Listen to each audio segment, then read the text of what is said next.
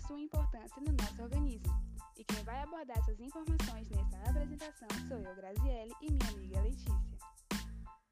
Será que as enzimas têm um papel importante no nosso organismo? As enzimas têm influência nas reações metabólicas que ocorrem em nível celular? Como funcionam as enzimas no nosso corpo? Essa e outras perguntas serão respondidas ao longo desse podcast. Para iniciar, o que são enzimas? As enzimas são proteínas que catalisam reações químicas as quais ocorrem em seres vivos. Elas aceleram a velocidade das reações, o que contribui para o metabolismo. Sem as enzimas, muitas reações seriam extremamente lentas. Durante a reação, as enzimas não mudam sua composição e também não são consumidas.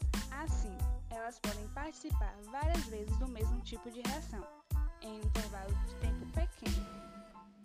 Quase todas as reações do metabolismo celular são catalisadas por enzimas. Um exemplo dessa atividade de enzimas ocorre no processo da digestão, que, graças à ação da enzima digestivas, as moléculas dos alimentos são quebradas em substâncias mais simples. A eficiência de uma molécula de enzima é muito grande. Estima-se que, em geral, uma molécula de enzima seja capaz de converter mil moléculas de substrato em seus respectivos produtos, isso em apenas um minuto.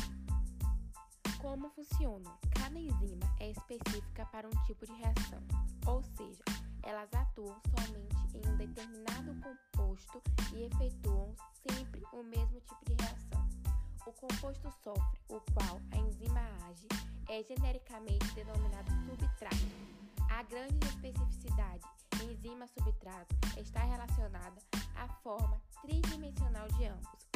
A enzima se liga a um, uma molécula de substrato em uma região específica, denominada sítio de ligação. Por isso, tanto a enzima quanto o substrato sofrem mudanças de conformação para o encaixe. Eles se encaixam perfeitamente como chave em fechadura. A esse comportamento damos o nome de teorema os fatores que alteram as atividades enzimáticas?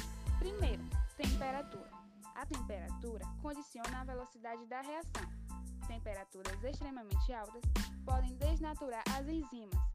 Cada enzima atua sobre a temperatura ideal. Segundo, o pH. Cada enzima possui uma faixa de pH considerável ideal. Dentro desses valores, a atividade é máxima.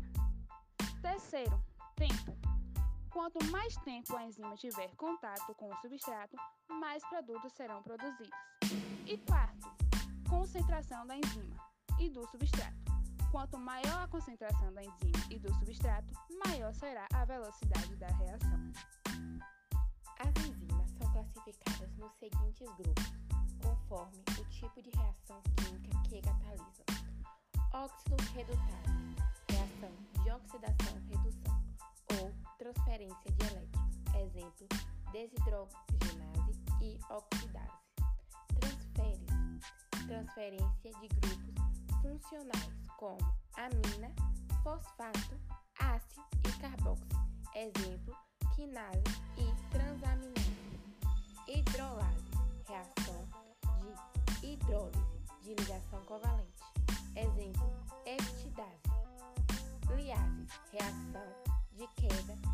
de ligações covalentes e remoção de moléculas de água, amônia e gás carbônico. Exemplo, eridrases e descarboxilases. Isomerases, reação de interconvenção entre isômeros ópticos ou geométricos, exemplo, epimerases. Ligases, reação de formação de novas moléculas a partir da ligação entre duas pré-existentes, exemplo, sintetases. Quais são os tipos e exemplos de enzimas? As enzimas são formadas por uma parte proteica, chamada de apoenzima, e a outra parte não proteica é chamada de cofator. Quando o cofator é uma molécula orgânica, recebe a denominação de coenzima. Muitas coenzimas são relacionadas com as vitaminas. O conjunto de enzima mais o cofator é chamado de holoenzima. Exemplo das principais enzimas e suas ações. Catalase decompõe o peróxido de hidrogênio. DNA polimerase ou transcriptase reversa catalisam a duplicação do DNA. Lactase facilita a hidrólise da lactose. Lipase facilita a digestão de lipídios. Protease atua sobre as proteínas. Urease facilita a degradação da ureia. Peptidialina ou amilase atuam na degradação do amido na boca, transformando em maltose, molécula de menor tamanho. Pepsina ou protease atuam sobre proteína, degradando-as em moléculas menores. Tripsina participa da degradação de proteínas que não foram digeridas no estômago. Qual a relação da enzima com o nosso organismo? As enzimas têm as mais diversas funções em nosso organismo e são essenciais para a vida. Estão no nosso sistema digestivo, como a amilase, que age na digestão do amido, a pepsina, que age na digestão das proteínas, ou a celulase, que age na digestão da celulose. Atua também na contração muscular, que é o caso da miosina, como bombas iônicas nas membranas celulares, na tradução de sinais e entre centenas de outras funções. Estão presentes até nos vírus, que é o caso da transcriptase reversa. Agora, a última pergunta, uma das mais importantes e bastante repercutida. Qual a consequência de possuir baixo índice de enzimas no organismo? O corpo humano precisa de enzimas para influenciar as taxas nas quais o processo biológico ocorre. Logo, baixo índice de enzimas possivelmente ocasiona em algumas doenças. Existem várias doenças devido à quantidade insuficiente de enzimas específicas, como por exemplo a deficiência em GCSPD.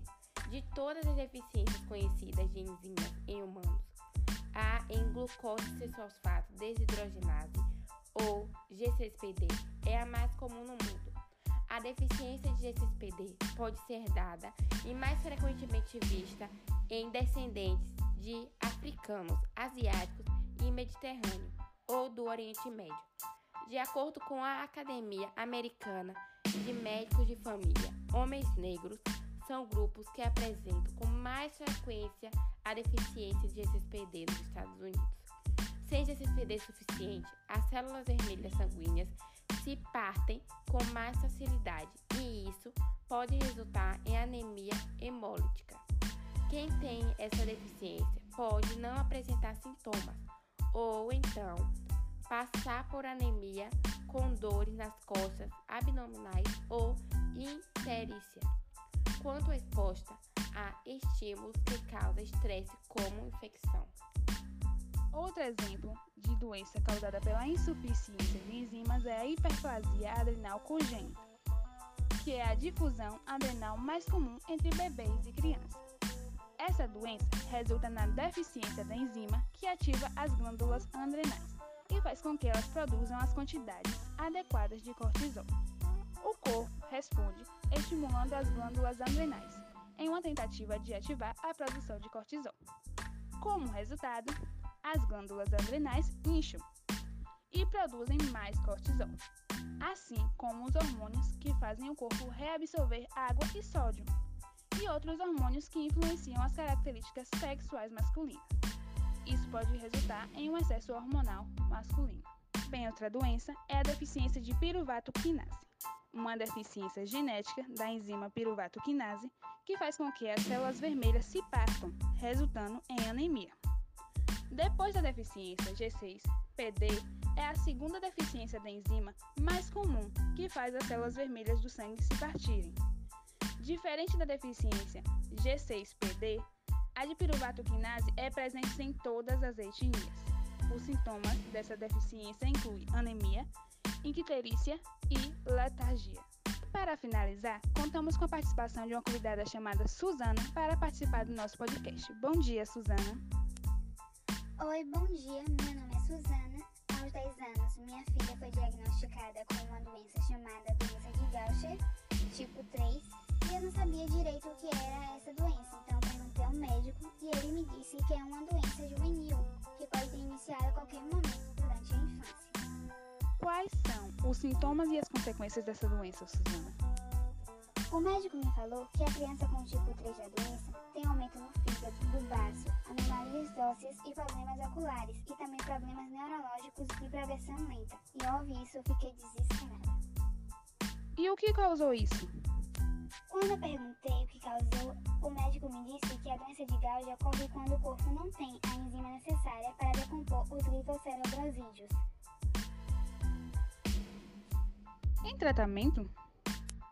Tem sim, tem a terapia de reposição enzimática e, às vezes, tem medicamentos que podem ajudar as pessoas tanto com a doença de Gauss do tipo 1 quanto do tipo 3. Imediatamente eu procurei medidas de tratamento para ela e minha filha passou por essa terapia. Graças a Deus deu tudo certo e hoje minha filha está com 16 anos e com quadro de saúde estável. Muito obrigada, Suzana, por compartilhar sua história e a da sua filha com a gente. Então é isso, galera. Por hoje é só. Quero agradecer a todos por ter nos acompanhado até o final. Espero que vocês tenham gostado e espero também que vocês possam ter compreendido a importância da enzima no nosso organismo. Tchau, tchau!